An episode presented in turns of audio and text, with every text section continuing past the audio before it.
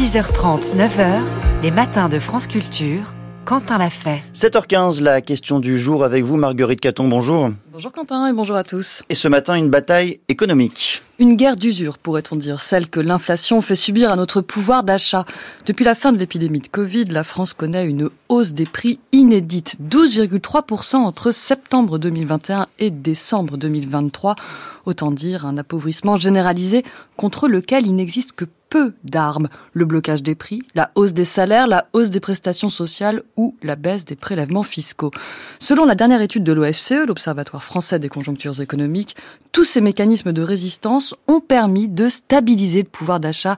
Il aurait même très légèrement augmenté de 10 euros par an en moyenne entre 2021 et 2023. Mais ce chiffre dissimule des gagnants et des perdants. Bonjour, Ombline Julien de Pomerol. Bonjour.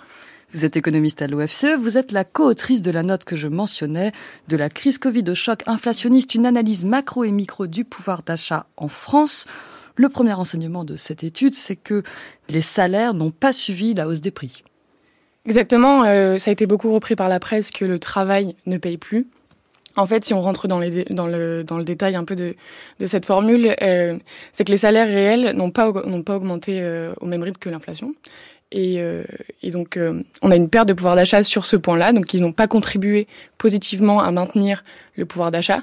Au contraire que d'autres sources de revenus, parce qu'on a souvent l'impression que le pouvoir d'achat, c'est que le, revenu du travail, alors qu'en fait, il se décompose en, comme vous l'avez dit, prestations euh, fiscales ou sociales. Il y a aussi ce qui était important dans ce maintien de, du pouvoir d'achat, les, les, revenus du patrimoine, donc qui se qui ont, eux été euh, positifs et ont permis d'avoir de, de, des gains sur ce pouvoir d'achat.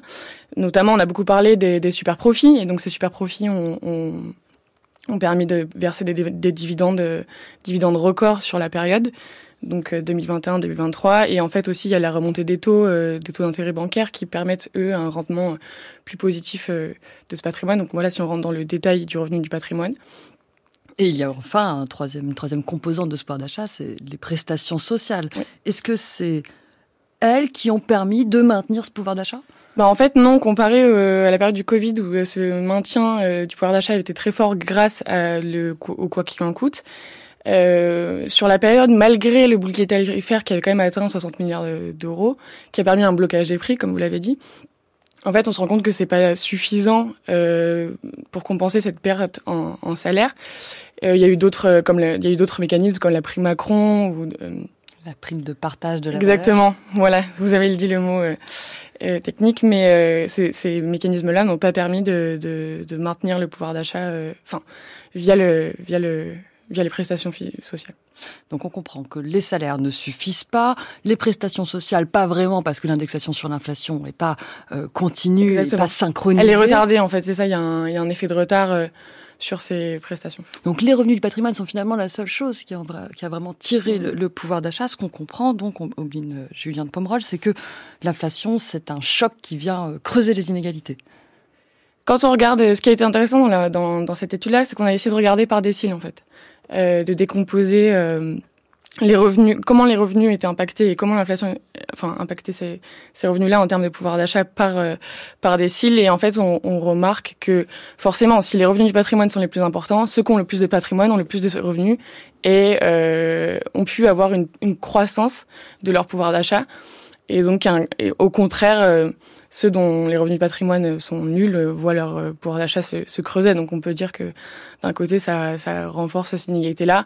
Après, voilà, c'est toujours des précautions. C'est sur deux ans de période.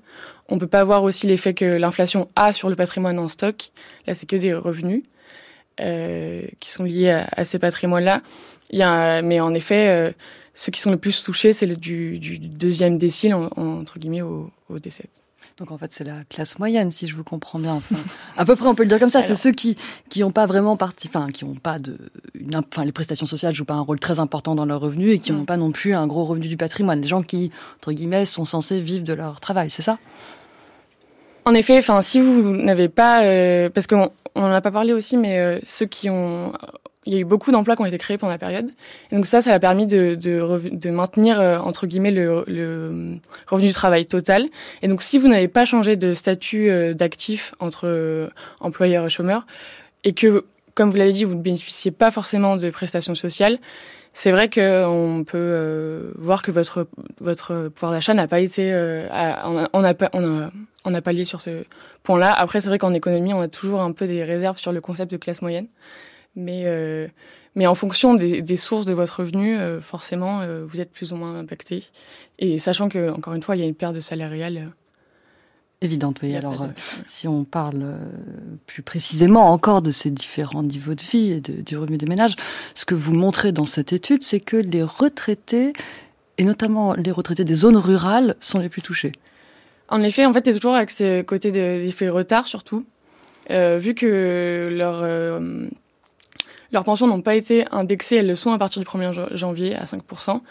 Il y a eu un, enfin, il y a eu un retard euh, de, de forcément, il y a l'inflation à, à, à leur, euh, leur pension.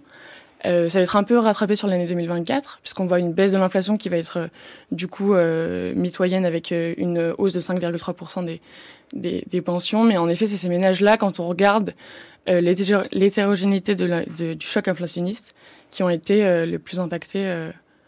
Et pourquoi les zones rurales? Parce que ça tient au panier, aliment, au panier de consommation qui est différent en fonction des endroits où vous habitez. Et euh, il faut se rappeler que le choc inflationniste vient surtout des prix de l'énergie.